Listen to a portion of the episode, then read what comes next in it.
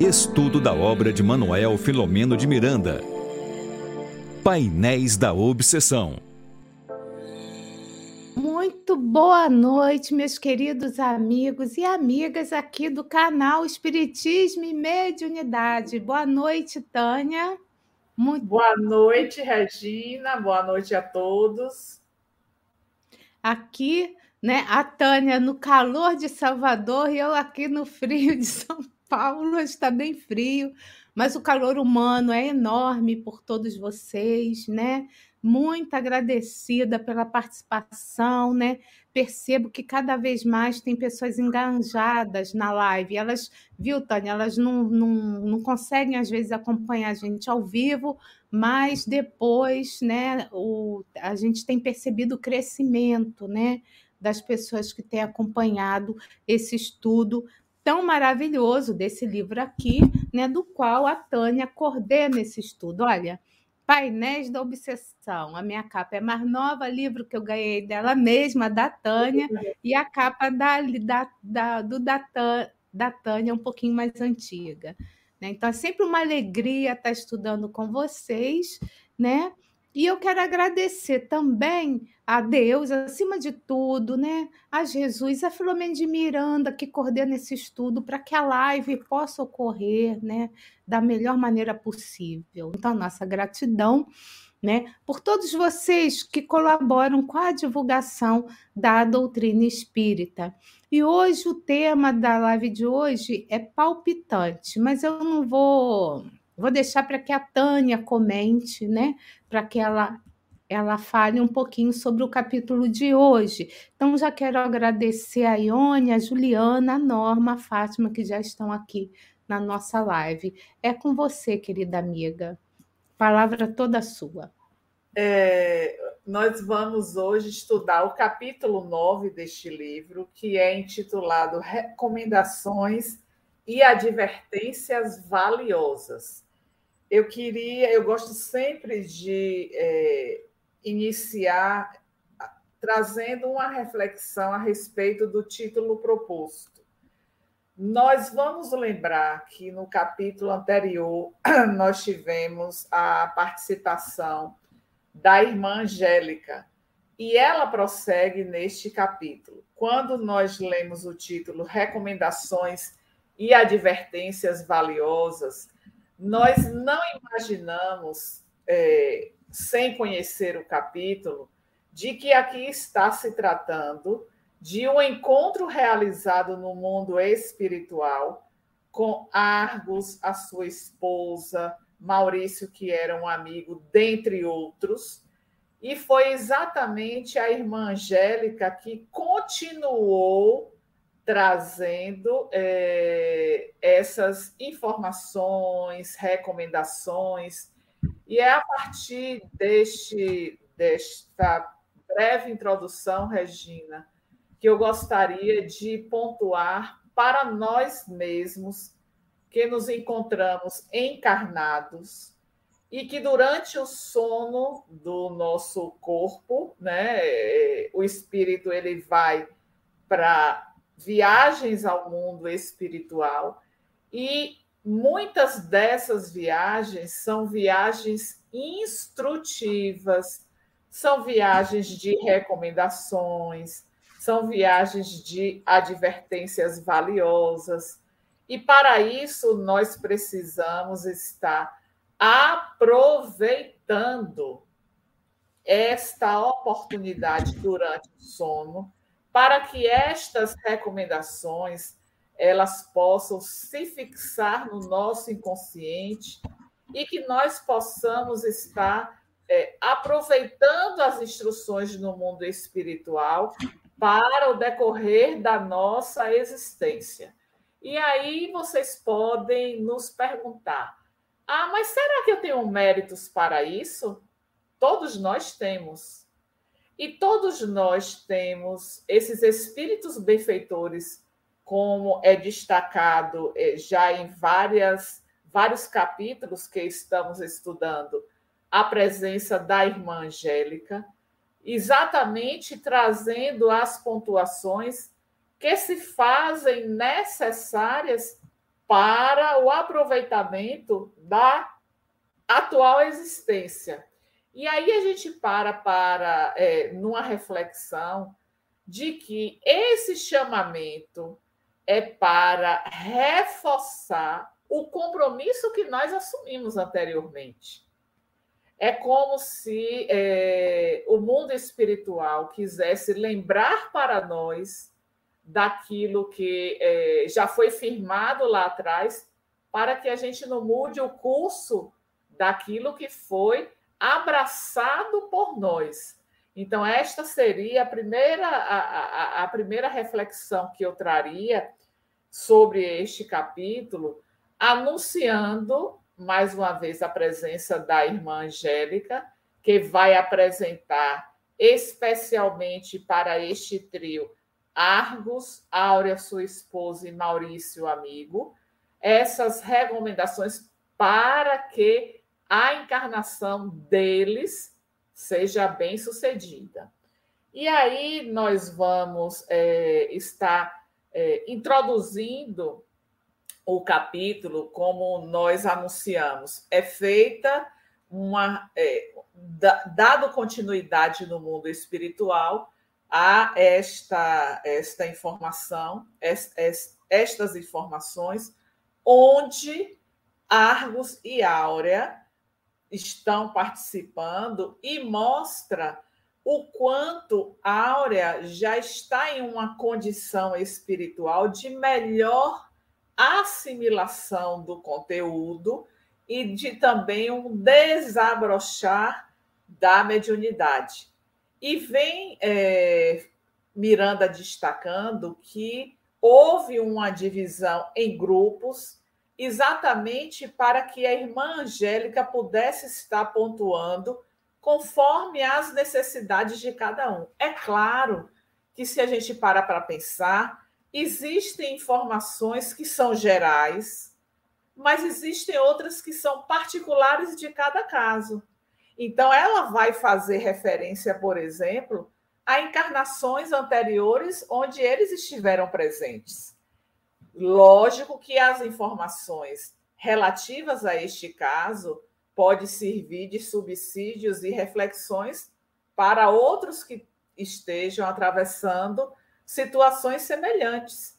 Porém, é, há esse destaque, inclusive neste primeiro parágrafo, de que houve essa divisão né, em grupos de espíritos afins. Assim destaca é, Manuel Filomeno de Miranda. Mas o que eu gostaria também de destacar, ainda neste início do capítulo, é quando Miranda vem trazer o receio de Argos em relação a uma desencarnação.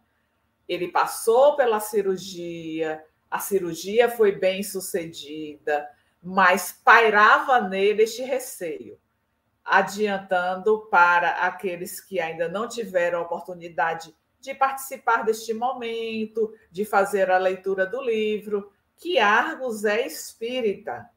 E nós vamos ter mais adiante uma informação da irmã Angélica relativa à religião que vai dar suporte às provas que eles vão vivenciar.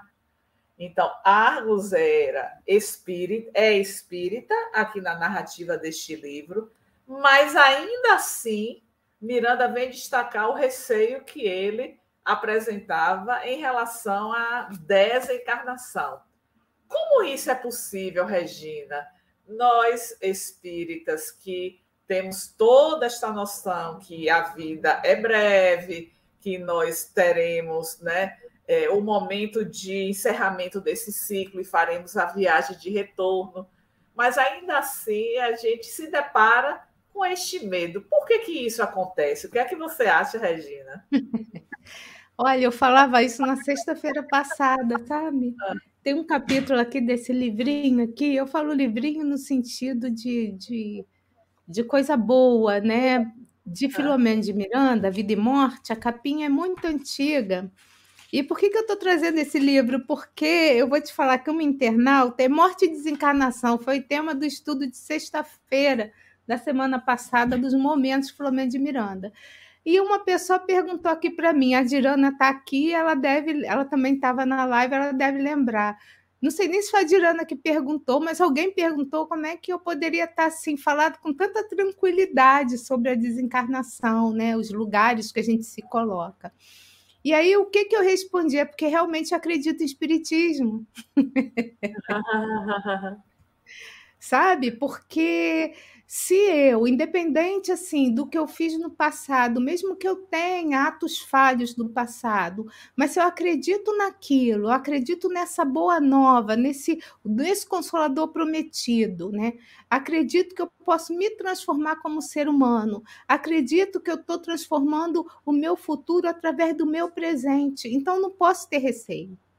Que Deus, como ele é, é justo, ele não vai me dar uma coisa ruim ou eu vou me colocar na desencarnação exatamente no lugar onde eu estou afinizada no presente. Olha que interessante, com os espíritos afins, né? com, com as energias afins. Então, o que, que eu tenho que fazer? Eu tenho que fazer de tudo para me melhorar. Ah, mas a minha dor é muito grande, mas tem sempre gente pior do que a gente, não é, Tânia? Então a gente precisa realmente acreditar na doutrina espírita, acreditar na generosidade de Deus, na bondade infinita dele, né? E seguir os ensinamentos de Jesus. É isso. Ah, eu não consigo. Então, se não consegue nem fazer nenhum esforcinho, nem um negocinho, nem nada, então na desencarnação vai para regiões onde a pessoa está naquele momento, né? Naquele momento psíquico dela, né? Então é isso.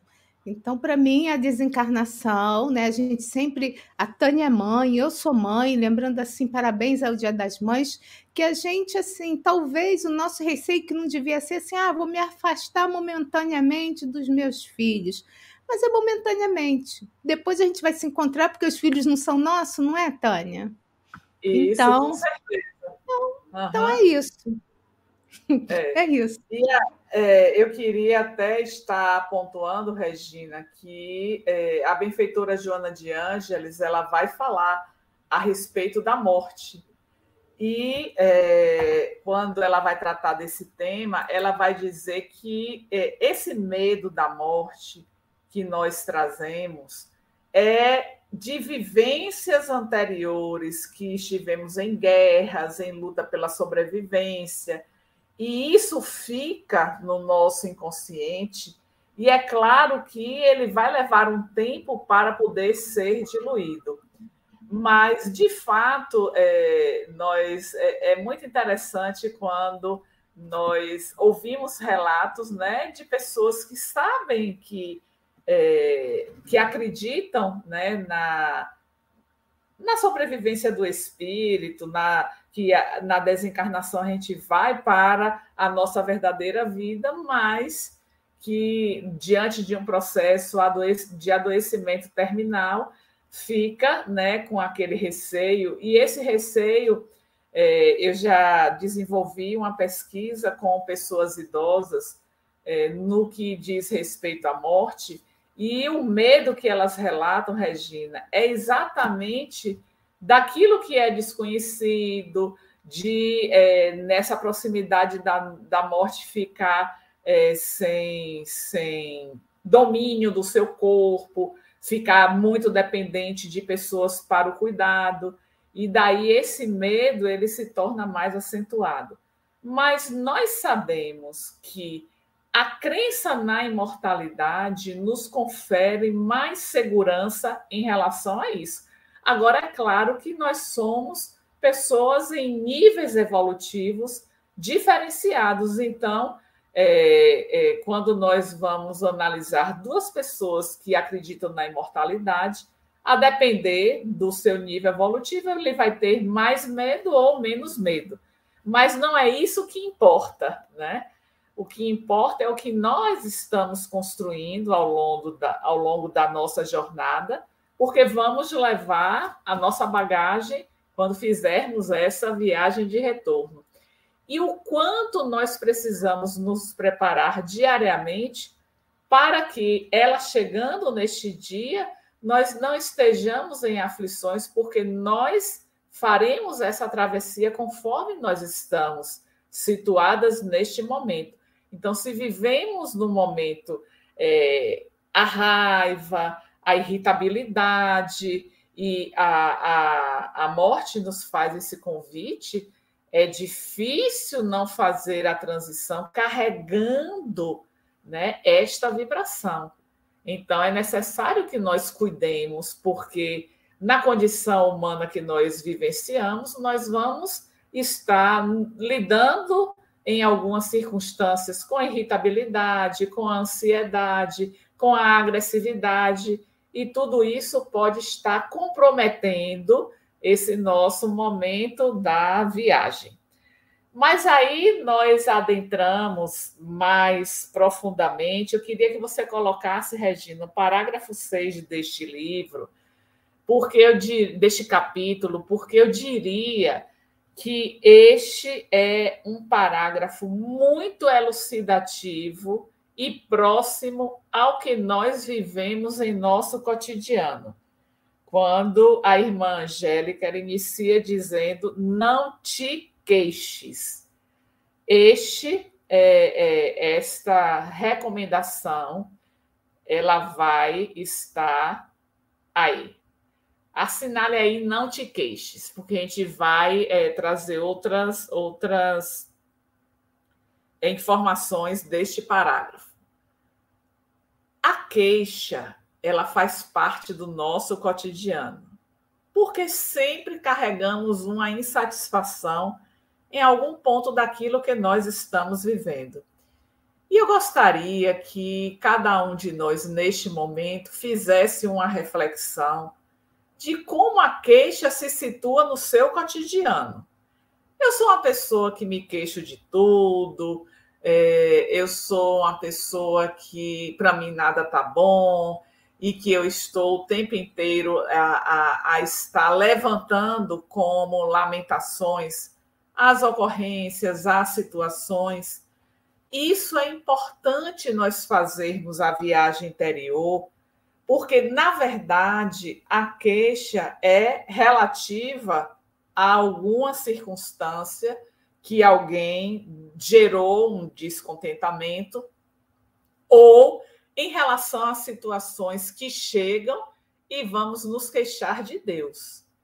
Não é raro isso acontecer eu recebo o diagnóstico de uma doença, não importa qual seja a doença, mas de uma doença que vai ter um tratamento que é demorado, que vai trazer comprometimentos à minha qualidade de vida.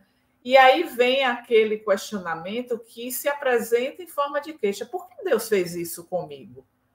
Nós ouvimos muito pessoas trazerem este, este questionamento. E agora, falando a respeito disso, nós nos recordamos de uma pessoa da nossa convivência que ela perdeu é, uma pessoa espírita, envolvida em atividades na casa espírita, e ela perdeu o filho e a nora em um acidente de carro. E naquele momento, né, já se passaram alguns anos deste episódio, naquele momento e durante algum tempo, ela ficou muito revoltada e sempre se perguntando por que Deus fez isso com ela. E, na verdade, é, essa pergunta não deveria existir quando nós é, compreendemos que todas as circunstâncias, todas as ocorrências, elas fazem parte de um projeto para a nossa libertação, para o nosso amadurecimento, para o nosso crescimento, que nós sabíamos que aquilo iria acontecer. Então, quando é, a irmã Angélica traz esta informação, não te queixes, aí ela segue dizendo: a queixa traduz rebeldia aos códigos superiores da vida. Então, é quando nós não temos aquilo que Lázaro chama em O Evangelho segundo o Espiritismo, capítulo 9, item 8, obediência e resignação. Quando ele afirma que a resignação é o consentimento do coração.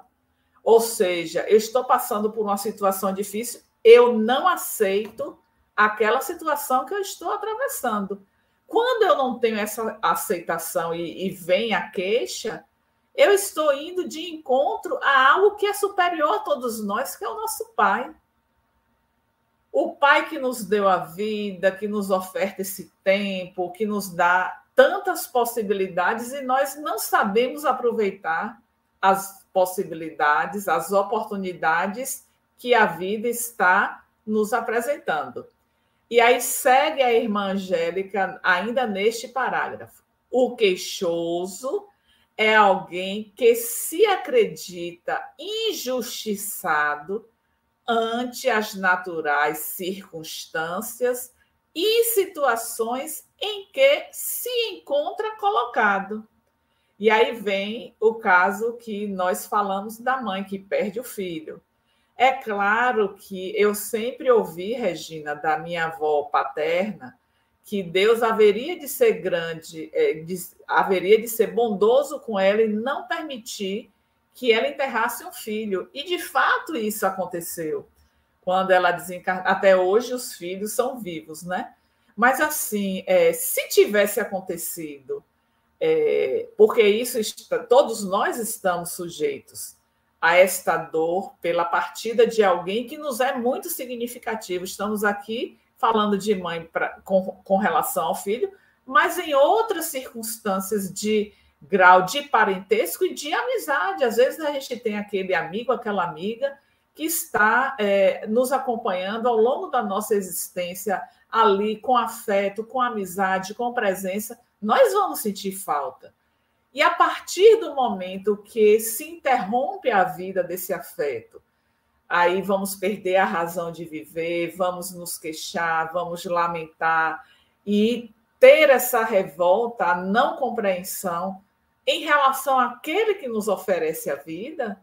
Então, é preciso que a gente mude é, este, este olhar quando nós nos deparamos, nós falamos aqui de, de saúde e doença e falamos da desencarnação mas existem muitas outras situações e que é passível de nos causar essa insatisfação que vai levar a uma queixa. Aí continua a irmã Angélica.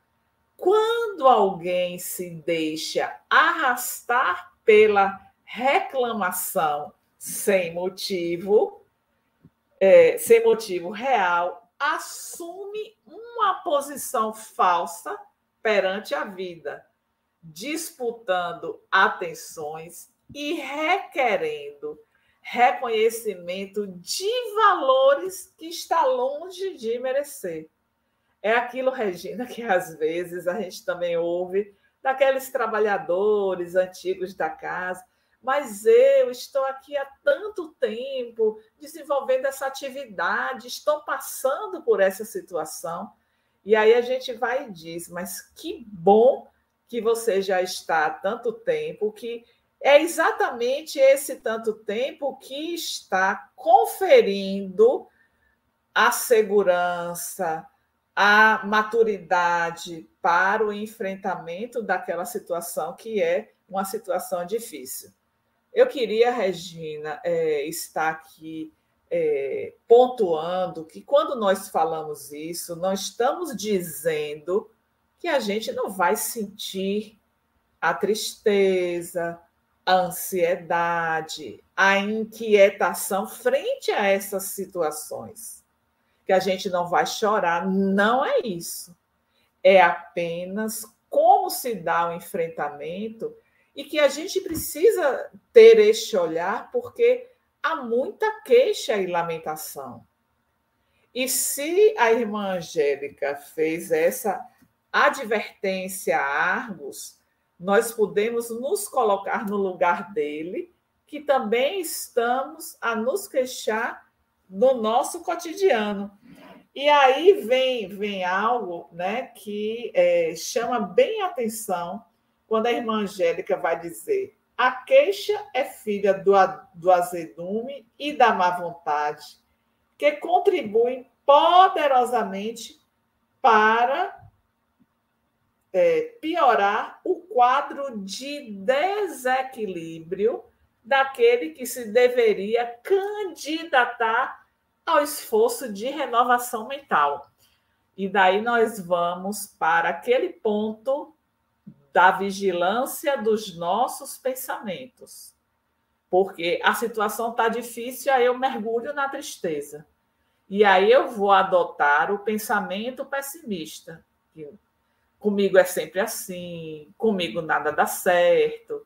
E aí essa onda mental, ela vai invadindo, invadindo, quando nós naquela situação estamos tendo a oportunidade, inclusive, de melhorar o nosso padrão de pensamentos.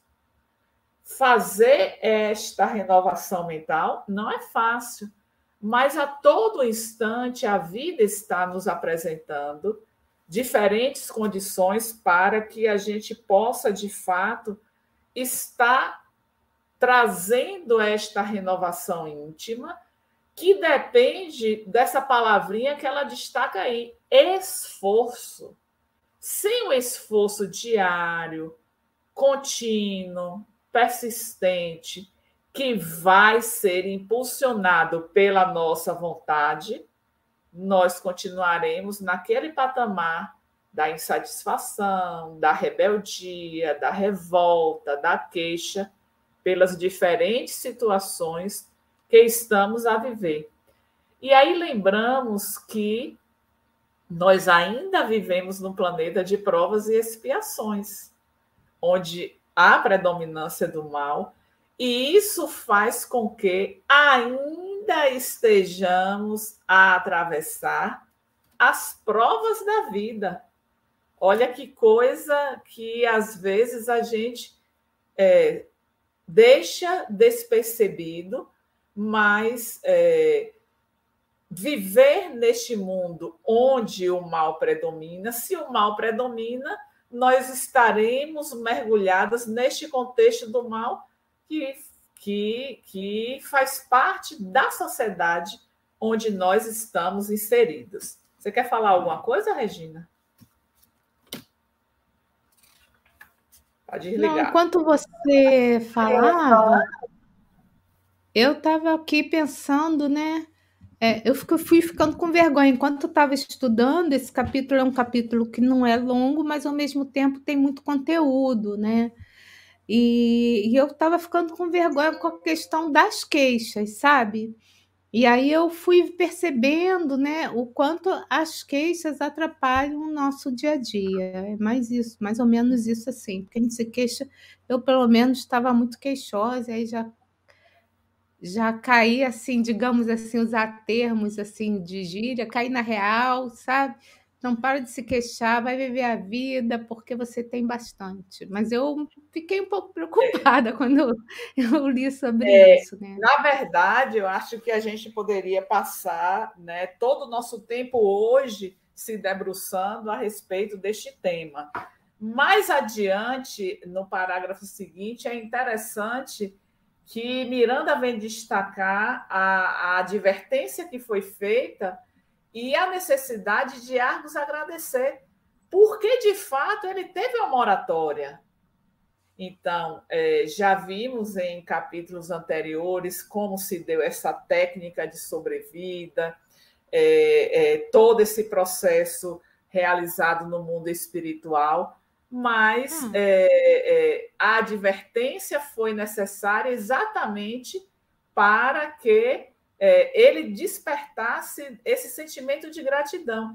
Porque, Regina, observe, nós temos tantas dádivas ao longo da nossa jornada evolutiva e o nosso olhar está na direção daquilo que é a nossa insatisfação, a nossa inquietação e não vislumbramos todas essas dádivas, inclusive a primeira delas, que seria a oportunidade da reencarnação, que é o que a irmã Angélica, né, ela vai pontuar nessa sequência exatamente a respeito da reencarnação, desta oportunidade de refazer a nossa caminhada. E daí eu lembrei daquela questão de O Livro dos Espíritos, que é a 1, 167, quando Kardec indaga qual o fim objetivado com a reencarnação. E aí os benfeitores vão responder: expiação, melhoramento progressivo da sociedade. Sem isso, onde a justiça? Então, a gente vai ver no decorrer deste capítulo toda a movimentação que foi feita para poder reunir afetos e desafetos, aqueles que estavam eh, ligados né, pelas situações que construíram juntos para o bem e para o mal. E muitas vezes, diante da expiação, que Allan Kardec vai definir no livro O Céu e o Inferno, capítulo 7, como sendo os sofrimentos físicos e morais decorrentes de uma determinada falta. E aí vem exatamente o que vai justificar, quer dizer, o que vai não é justificar a palavra, mas o que vai levar a nós a estarmos nos queixando porque estamos vivenciando as dores e com a não compreensão do, da função da dor em nossa vida.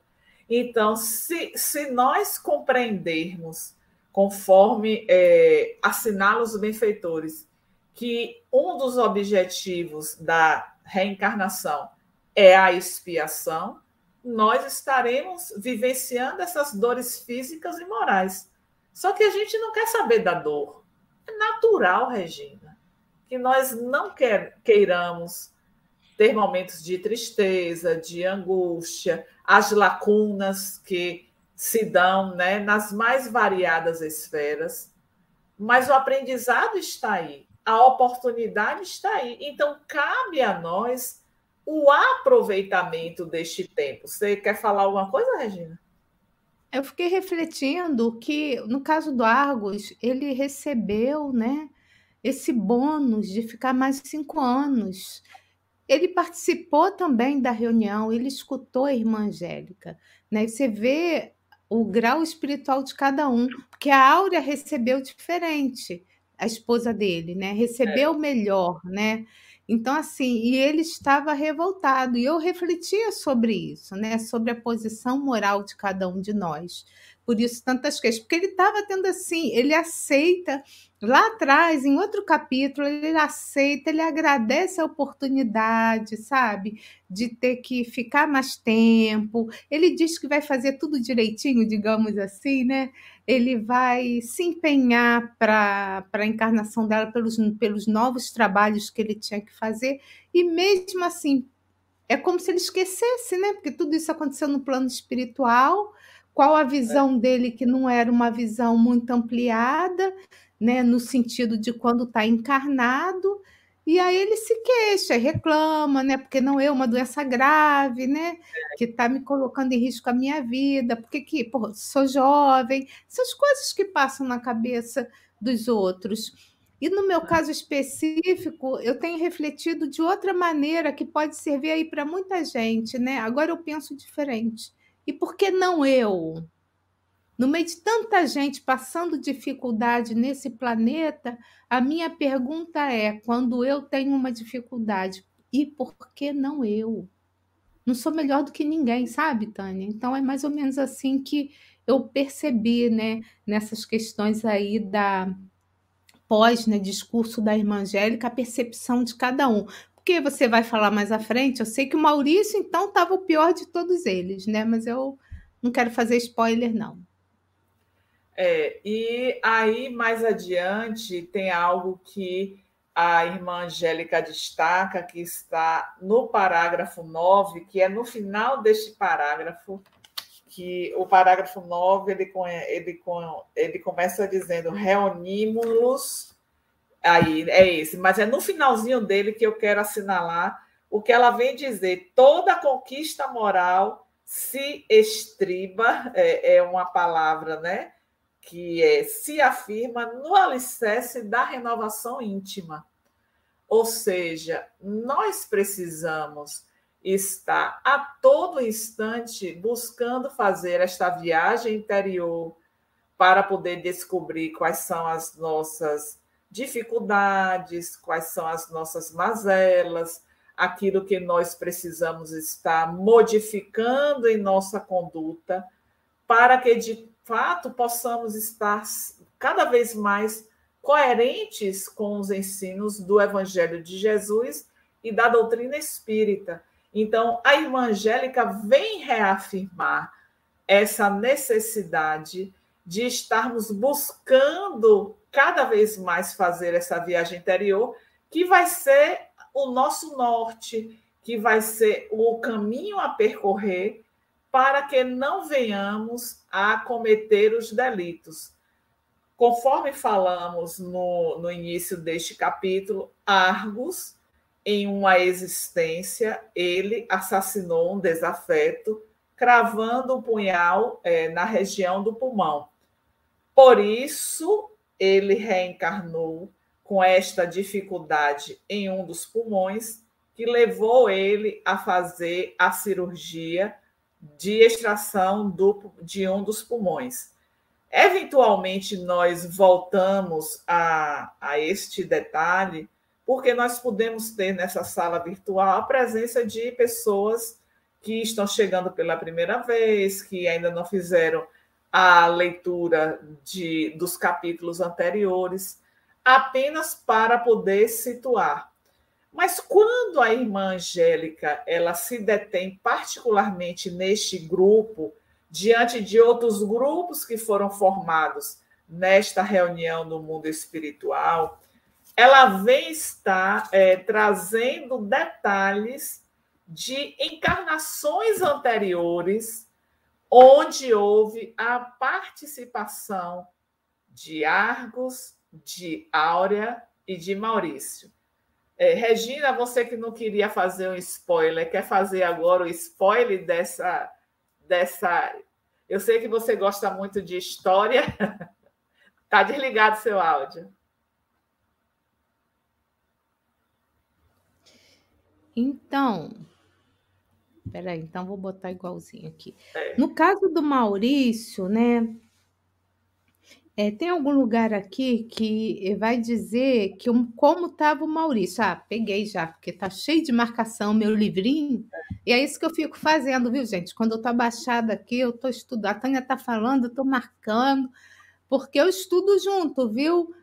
porque não tem maneira melhor da gente se iluminar do que estudar, ainda principalmente uma obra dessa, né? Com a nossa querida professora eu, Tânia. Eu não sei se dá para ver, é porque. Tá vendo? Tá tudo amarelinho. É. O meu, tem, eu não gosto de amarelinho. Às vezes, Regina, tem páginas que ela fica, se pudesse, era tudo marcadinho, né? Porque são coisas, eu digo, meu Deus do céu, eu vou não preciso nem mais é, é, ficar preocupado, porque está tudo assinalado. Mas a gente vai chamando a atenção né, de determinados aspectos. É. Mas pode falar, Regina. Então, mas está aqui, ó. Está entre o parágrafo 10, eu achei, e o 11, né? Primeiro, queria só pontuar que tem sempre o Bernardo aplicando o passe, né, o espírito, no Argos. Eu fiquei pensando em relação ao passe, que é sempre o Bernardo, porque ele é que é o técnico, né? Para aplicar passos. Os outros podem aplicar? Podem, mas quando ele está ali, é ele quem aplica, que ele que é o especialista, né? Então, assim, é bem interessante, cada um nas suas funções, né? Então, aqui o que o Miranda fala é que ele mantinha estranha aparência. De acordo, está no 10, tá, Tânia? No parágrafo 10 por conta do que? Das suas atitudes levianas no corpo. Tá? Era amigo de, é, de Argos, tá? E esse amigo, ele se encontrava sob a penosa ação de substâncias alucinógenas que lhe dificultava a liberação do campo mental. Então, essa pessoa, o Maurício, como a Tânia colocou, estava vinculado a Argos e a Áurea, né? Então, dos três, pelo que eu percebo aqui, não sei se você teve essa percepção, ele estava em pior condição. Isso. Eu vejo a Aura aí em primeiro lugar, depois o Argos e depois o Maurício, né? Isso. E eles tiveram né, um, esse relacionamento de muitas encarnações, né? Principalmente a luta contra aquelas pessoas que eram que estavam ali, eles eram contra os em algum momento, contra os presbiterianos, não sei se é assim, presbiterianos que fala, né? E também eles, assim, eles, eles foram, né? Eles dizimaram muitos cristãos. E dentro desse movimento que o Miranda coloca aqui, que era de Rusitas, né? Que é João Rus, Rus, João Rus, Rus, né? Assim que fala e sigismundistas, existia também entre essas duas facções brigas internas. Então, Isso. olha que interessante. E ali, né? Eu acho que não, não sei se você quer que eu conte toda a história, se você quer pode contar, contar, a história. Pode contar, pode contar, Regina. Tá, então vocês podem olhar na internet, né?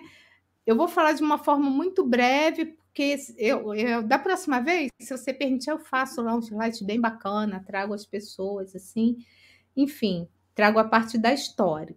Né? Então, ele vai dizer que o Maurício pertencia ali às hostes, né, com o grupo do rei Sigismundo, e fo, Sigismundi, e fomentou ódio entre os católicos, esse, a fim de que fossem esmagados e dos destruídos a ferro e fogo. Aí, uhum. Tânia, é... e os discípulos do Marte incinerado nas chamas da fogueira impiedosa. Eu queria lembrar para vocês, né, quem foi. Eu vou botar aqui é, na internet esse é, John Ruiz que nos fala, né, a história espírita ele foi um padre, vou botar aqui, mundo da educação. Ele foi, ele participou dessa reforma protestante no continente europeu, tá? Durante o século XV.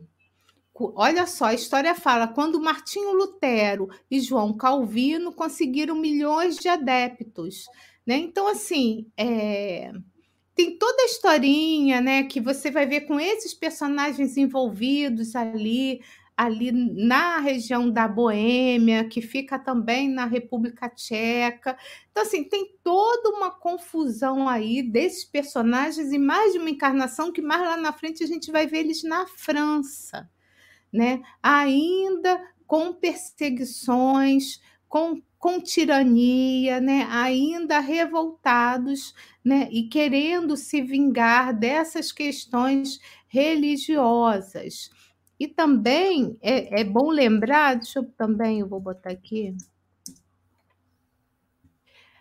que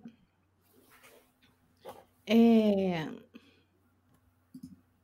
que esse que o John Ruiz ele ele publicou um tratado onde desenvolveu a tese. Olha que interessante, que um cristão não deveria correr atrás de milagres. E aí, Tânia, eu fiquei pensando nisso, né? Porque as pessoas acreditavam em milagres. Era isso que elas queriam acreditar, né? E ele vai, ele morre queimado aos 46 anos, lá em Constança, né? Então, o Rus, ele foi o primeiro mártir da liberdade religiosa. E o Maurício e o Maurício e o Argos combateram bastante esse esse herói, né? Digamos assim. Então, eu não sei se você quer que eu continue mais na historinha ou se já está bom, pode se você continua. Não, pode continuar na história, porque é, na verdade, é, teve um propósito para se trazer essa história neste capítulo, né, Regina? Que envolve os personagens, né? Que envolve eles. Né? Aí a gente vai ver também o, o Argos que amava nessa época uma jovem castelã que ainda tá, esse, esse parágrafo que é bem grande, né? Então, quando Isso. eu falo, não consigo botar na telinha, mas não tem problema, não. Vamos seguir aqui, eu estou seguindo o livro, né? Então, ele amava uma jovem castelã, tá? Que se encontrava com um nobre cavalheiro rusita, né? De nome Felipe, quer dizer, aquele que seguia aos princípios do John Rose, tá? E essa moça era amiga de Maurício, que confessa ao Maurício o amor né, que ela tinha por Felipe.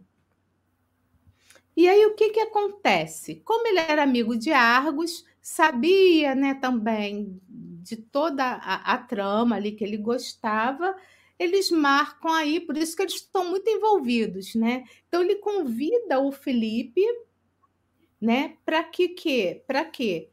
O Maurício atrai o Felipe. Não sei, aqui não é colocado o que ele falou para ele para atrair, né? Mas sabendo dessa situação, atrai para um determinado local, tá? Aí ele vai falar acompanhando-a de uma viela na parte velha da cidade de Praga, onde o punhal do adversário, manipulado à traição, varou-lhe as costas, ceifando a vida. E quem é que, que faz, né, que dá esse punhal, que mata o Felipe? Argos. Eu vou assim, se você quiser ir falando um pouquinho, vou tentar botar, já avançar, para é... mostrar essa parte aqui. Aonde ele vai trazer todos os problemas, né, ligado aí ao pulmão dele. E aí a gente vê, né, é, na verdade, anteriormente, Miranda destaca que Argos renasce com esta dificuldade decorrente de, em outra existência, ele ter assassinado com um punhal na área da, dos pulmões, né? E aí eu gosto sempre, como eu falei anteriormente, de estar destacando que nós não vivemos a lei mosaica, olho por olho, dente por dente. Isso foi importante na época que viveu Moisés para que colocasse ordem à vida das pessoas. Então, se a pessoa roubava, tirava ali a mão para que não viesse a roubar mais. Mas é, a, a doutrina espírita nos apresenta a justiça. A justiça ela vai atuar é, conforme seja a necessidade individual, mas não necessariamente, veja só, Argos renasce com problema no pulmão. Não necessariamente ele vai desencarnar é, da mesma forma que ele fez com é, o Felipe, matando, ele não vai ser assassinado, né? Então ele traz o problema no pulmão, porque a nossa consciência de culpa é que rege essa justiça divina, nós carregamos isso dentro de nós, mas é preciso, é, é, se não fosse a, as nossas oportunidades que a vida nos oferece com a reencarnação, nós não teríamos como refazer a nossa estrada.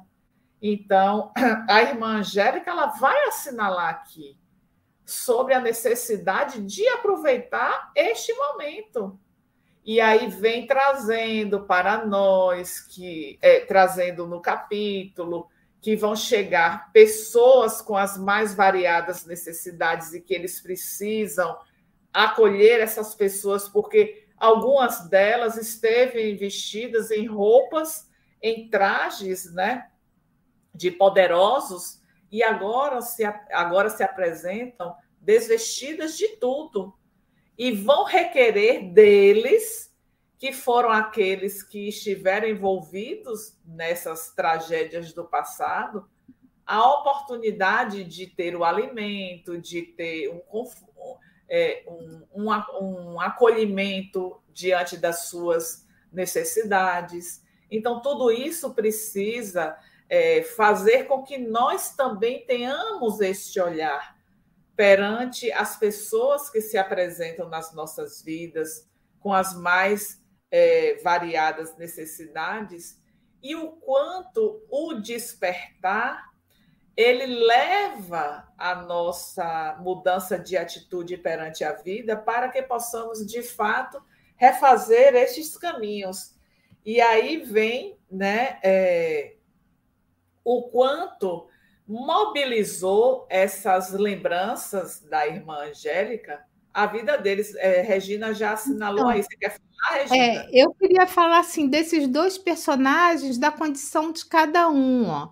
O Maurício chorava copiosamente, mas o Argos, ele estava assim, ele enriubeceu-se de cólera mal contido. Olha a diferença também de quando é contada toda a história, eles vêm passar a história sobre isso, uma das histórias, né? Lembrando também na questão do Argos, que quando ele dá aquela apunhalada, ele deixa registrado no seu perispírito, digamos assim, uma mancha, uma marca, né? Como ela falou, né? Como a Tânia falou, né? Que ele viria, ia morrer numa outra encarnação, desencarnar também com um punhal, mas ele deixa ali gravado no seu perispírito aquele crime que ele cometeu. E é bem interessante que Miranda vai contando a história aí, né? Porque depois eles continuam em várias encarnações. Olha só, eles continuam nisso, né? Depois de vários insucessos em que aqui, ó. É. De, depois de vários insucessos, onde os personagens foram trazidos de retorno ao proscênio das lutas, nos eles em 1815, numa outra região aqui, esse Nimes, ou Nimes, é Nime, Nime, eu estou pensando como é que fala em francês, não importa, vamos falar em português, isso é lá na Deve França. Ser, deve ser Nime. É. Então, aqui, as vítimas, então, eles vão se encontrar de novo nessas confusões, né? Olha, atiçando as labaredas das insônia, insânia religiosa e política, fazendo as vítimas do massacre desse local aqui que é chamado Arpelerguês, não sei se é assim que se fala, né? Então, vocês vejam bem, aqui já na época de Napoleão. E eles continuam, olha só, na luta religiosa. E eu não lembro qual foi o livro que eu li, realmente eu não lembro qual o livro para que era assim, na época lá atrás das cruzadas, é impressionante que as pessoas desencarnavam e voltavam na, naquela situação. Ora, como pessoa, né, ainda nas cruzadas, é aquele povo né, que estava querendo ali, eleito, né, a Terra Santa. Né?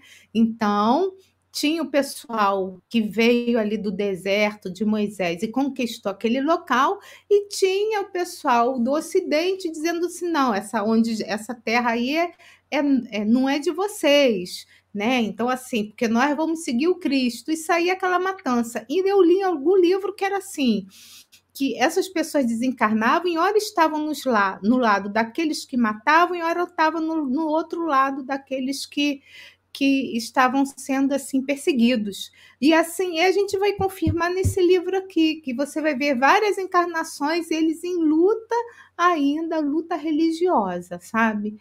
Então eu achei assim esse capítulo, eu estudei bastante hoje, sensacional. Tá? Sensacional. É, eu também achei muito interessante, porque é, a gente não vê assim tanto nas obras de Filomeno uma retrospectiva histórica como foi feita neste capítulo no envolvimento dos personagens. Não é que Filomeno não traga a história, não é comum isso acontecer.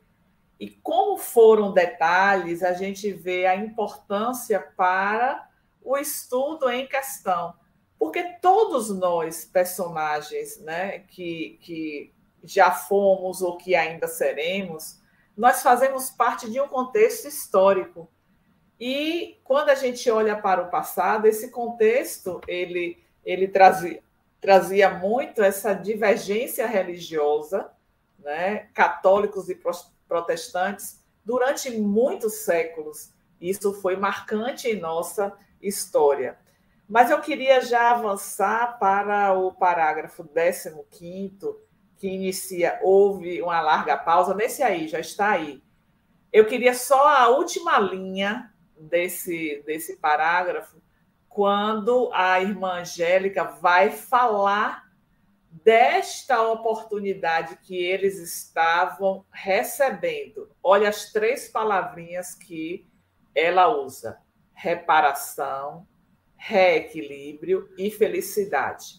Quando a gente vai buscar reparação lá em O Céu e o Inferno, capítulo 7, que é uma. Um, é, Allan Kardec discorre em torno de 33 artigos neste capítulo, falando de é, como a gente vai transcorrer para poder se libertar das faltas cometidas. E na reparação, Allan Kardec vai dizer que é você fazer o bem a todos aqueles que você tinha praticado mal. E é justamente isso que a irmã Angélica vai chamar a atenção. Então, ela vai dizer aqui: reparação, reequilíbrio e felicidade. Então, ela está dizendo assim para nós: olha, aproveite, porque você pode se reequilibrar e buscar a felicidade é meta de todos nós. Mas tudo isso a gente não vai conquistar de uma hora para outra, sem esforço, sem o, os atalhos do caminho, sem as agruras, sem as pedras. Então, tudo isso é para que nós possamos, de fato, receber a aprovação quando terminarmos a nossa jornada. Não vai ser fácil, mas a hora de começar é agora, quando ela se apresenta. Não é? Então, eu queria chamar a atenção disso. E mais no parágrafo 18, né, que eu acho que a gente já pode ir caminhando né, para o nosso desfecho do capítulo, quando ela diz esta encarnação, é o 18. Aí, eu acho importante nós assinalarmos isso. Esta reencarnação é valiosa, importante e muito decisiva no fenômeno da evolução dos queridos amigos, a quem amamos na condição de filhos do sentimento espiritual. Olha o envolvimento da espiritualidade. Todos nós temos estes benfeitores, Regina, que vão estar investindo em nós, que vão estar é, nos fortalecendo, que vão estar nos oferecendo essa técnica de sobrevida, que vão manter conosco diálogos durante o nosso desprendimento do corpo físico, através do sono, que é o repouso do corpo. São muitas e muitas e muitos investimentos da espiritualidade para que nós sejamos bem-sucedidos. Então, temos o livre-arbítrio vamos escolher que caminho. Ah, mas esse caminho é, é de muita dor, é de muito sacrifício. Nós teremos uma ascensão mais rápida quando fazemos a opção pelo caminho da dor e do sofrimento, que a dor é libertadora. A dor tem esta função na nossa existência, né? Nós somos agraciados com a dor para que haja a libertação. E aí a irmã Angélica vai falar sobre este aproveitamento do tempo, que a religião vai oferecer o suporte para que eles sejam bem-sucedidos na medida que eles aproveitarem as oportunidades que vão surgir na vida deles. Né? E é interessante o destaque da irmã Angélica também para a ação, para o trabalho no bem. Então, vamos ter a base religiosa, a fé, para nos sustentar diante dos momentos difíceis, mas ela, ela também nos faz o convite ao trabalho-ação. Ou seja, nós precisamos estar buscando este envolvimento. Cada um é, vai fazer a sua escolha mediante aquilo que toca o coração. Isso é muito importante quando nós vamos abraçar os trabalhos que vamos desenvolver, para que eles não fiquem no, no automatismo e sem o toque do amor que é necessário para é, que os frutos do trabalho eles sejam é, mais, mais saborosos, né? É, no sentido de aproveitamento desta etapa. E é, eu finalizaria este, este capítulo trazendo um último parágrafo, mas no comecinho dele. Manuel Filomeno de Miranda, eu diria, é incrível, né? Quando ele sempre busca é, o aproveitamento para o aprendizado e reflexões. Então, ele vai dizer assim: eu não conseguia silenciar a mente no misto de gratidão em prece e sede de informações, cujas perguntas o momento não me permitia formular. Então, é, eu acho que nós podemos, Regina, com esta finalização de Miranda, partir para o segundo momento, que é de perguntas e respostas. Bom, gente, é, então, se vocês ainda têm alguma pergunta para fazer, o momento é esse. Vão escrevendo aí no nosso chat que a gente vai procurar responder da melhor maneira possível, tá? Então, vamos à nossa vinheta de perguntas e respostas. Momento de interação. Perguntas e respostas.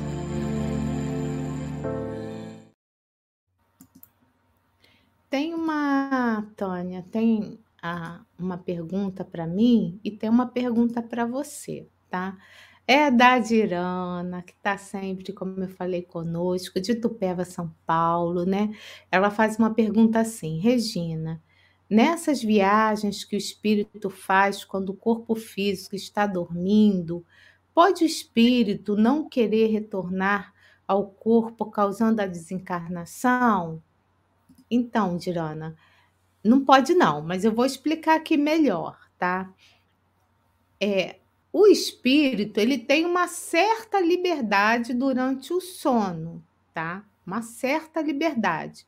Por quê? Uma certa liberdade. Ele pode, a gente está vendo aqui que esses espíritos vão para muitos espíritos em reuniões, a gente pede até para ir para locais de estudo, né? Como a pessoa pode ir, né, para outros outros lugares não tão dignos, né? Então, ele tem essa liberdade de ir. Agora, é sempre bom lembrar que nós, quando estamos encarnados, nós possuímos um cordão de prata, que é uma extensão que fica geralmente aqui nessa região aqui da cabeça, que é uma extensão do nosso corpo espiritual, ou seja, do perispírito. Então a gente tem esse cordão que fica ligado ao quê? Ao nosso corpo físico porque nós estamos encarnados. Então, esse ele vai permitir essa ligação. E esse cordão fluídico, a gente vai vendo a Luiz retratando, que é um cordão assim, até bem visível, né?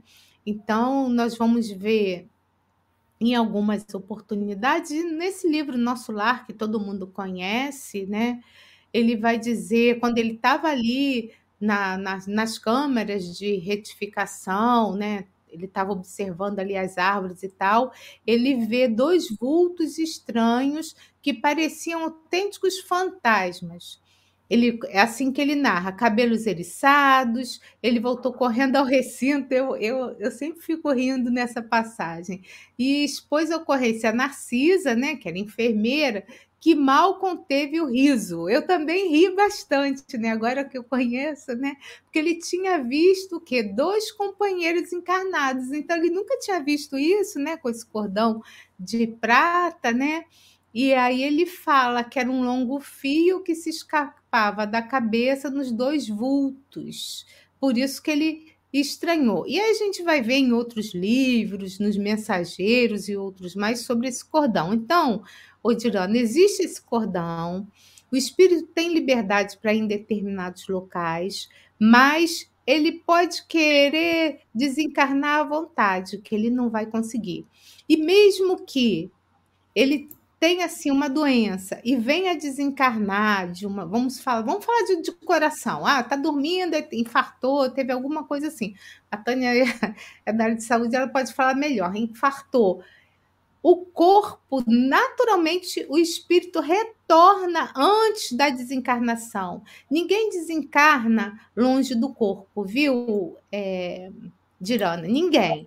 Então, o espírito volta, ele tem pressentimento do que está acontecendo, ele volta e ele desencarna. Então, ele pode querer à vontade desencarnar, quer dizer, seria o suicídio lá no plano espiritual, né? Eu vou me suicidar, que eu quero ficar por aqui, mas ele não tem, não consegue, não, tá? O que ele consegue, assim, é determinados lugares onde o coração dele né, se coloca. Pode ir para lugares bons ou ruins, enquanto ele dorme, mas ele não tem esse poder de desencarnar não enquanto tá tá dormindo. Se a Tânia quiser falar alguma coisa, você fica à vontade, tá, Tânia? Ou se não, você quiser responder a você, outra. Não, você já trouxe as informações necessárias, não teria o que eu estar complementando, não. Tá, tá ótimo. Ah, o próximo é para você, Tânia. Nessa perseguição religiosa, tem alguma relação com a noite de São Bartolomeu, ocorrido nos séculos XVI, em milhares de protestantes que foram mortos? Gratidão. Boa noite, Dirana. Você sempre trazendo perguntas maravilhosas, interagindo conosco nesse estudo. Que bom é, que outras pessoas também possam estar buscando, né? É, a leitura é um livro maravilhoso que nós recomendamos, não é à toa que estamos fazendo esse estudo. E eu diria que sim, é, lembrando o que Filomeno trouxe nesse capítulo, desta divergência que existia, João Rus ele foi, é, ele foi queimado vivo é, no ano de 1415, que é século XV. A noite de São Bartolomeu aconteceu no século XVI, que foi em agosto de 1572, salvo engano. Então, o que é que acontece? Os reis franceses, eles eram católicos, e já existia este movimento que foi iniciado por João Rus, que ele era tcheco, né?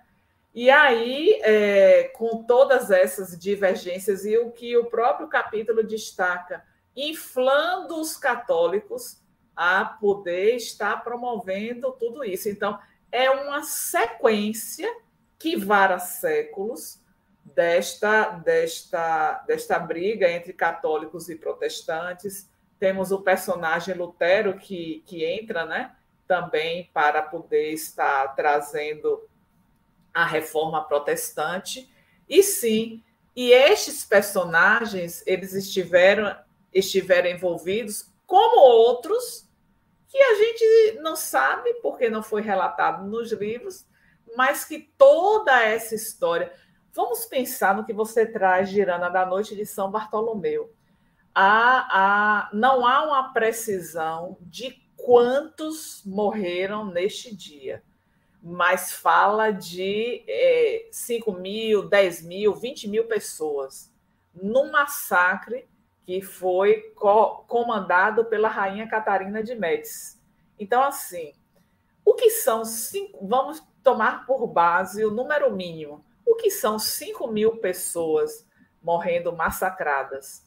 Então, fica todo aquele sentimento de ódio, de perseguição, como chegam no mundo espiritual e retornam com aquele medo da morte, o que nós falamos no início.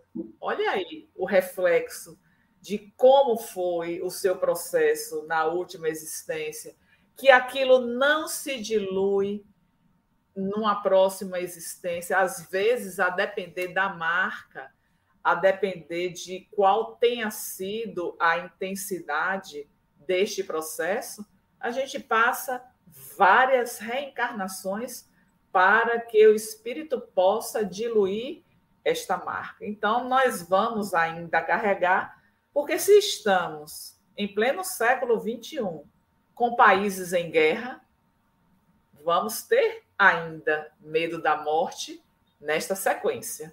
Né? Então, é isso. Quer complementar alguma coisa, Regina? Não. Tem mais uma pergunta para mim, mas eu vou falar para você assim, eu vou falar rapidinho e você pode continuar, e aí você já faz toda a amarração aí desse, do livro, tá? Da, da, das considerações finais, tá? Então eu vou responder é da Rita, que também é seguidora do canal de muitos anos, tá? Então, Rita, boa noite. Então, a gente já tinha comentado sobre isso aqui. Ela fala assim: Regina, um dos meus dos medos que mais me atormenta, pensando na minha desencarnação, é a separação dos meus filhos.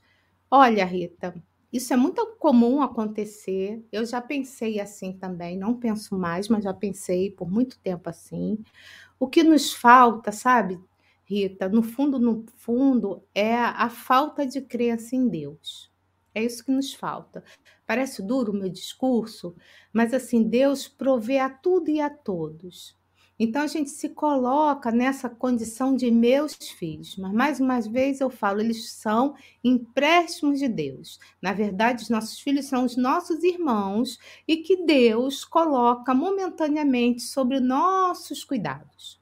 E a gente se apega de uma forma como se Deus não fosse soberano, se ele não conhecesse né, o que ia acontecer conosco, e só a gente pode cuidar desses espíritos. Então, assim, se desapegue disso dentro da medida do possível, porque o amor de mãe é muito grande.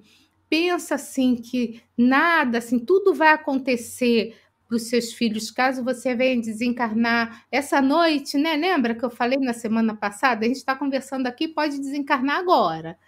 Então, pode acontecer com qualquer de nós. Pensa que eles vão estar na mão de Deus. Então, assim, e eles vão ter aquilo, como eu falo sempre, que precisam, né? E que merecem para uma, uma encarnação saudável. Olha lá, Dirana também está com medo, fala também que tem medo, né? Eu também já tive esse medo, mas eu confesso a vocês que eu não tenho mais, tá? Isso é aos poucos, porque a gente vai realmente o entendimento vai entrando aqui realmente em nosso coração, a gente vai amadurecendo esses sentimentos. Então, eu passo a palavra para a Tânia. Tânia, você fica à vontade no falar, mas a gente vai encerrar as perguntas agora e a Tânia vai, pode complementar e vai fazer também as considerações finais.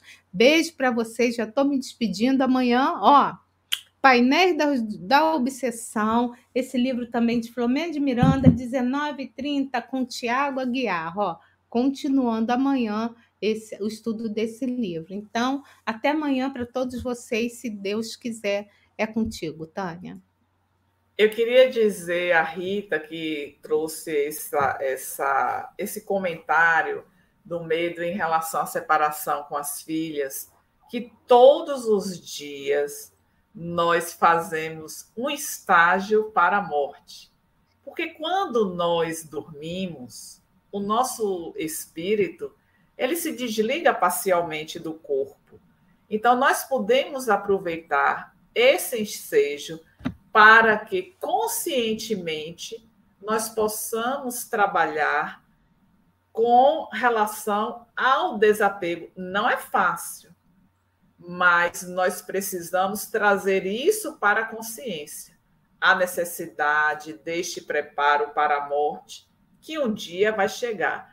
Agora, nós estamos trazendo isso para o nosso dia a dia é preciso, inclusive no diálogo com as filhas, conforme você coloca é, a sequência do que seria nesta ausência, porque tudo também depende da idade dessas filhas. Nós sabemos que esse apego é maior quando fi os filhos ainda são muito pequenos, mas na medida que vão crescendo, que vão ficando mais independentes, o trabalho também é nosso para que haja esse desapego. Então, eu diria isso para você, Rita, complementando ao que Regina já pontuou aqui. E agradecer a presença de todos vocês mais uma vez. É, teve um comentário aqui de Emiliana, que chegou agora nesse estudo e que ela está amando. Continue, Emiliana, compartilhe também esse estudo com pessoas conhecidas, para que elas possam também estar aqui conosco. E até a próxima semana com o capítulo 10 deste livro, que é Painéis da Obsessão. Uma boa noite a todos. Estude conosco. Faça parte da família Espiritismo e Mediunidade. Em Lives TV.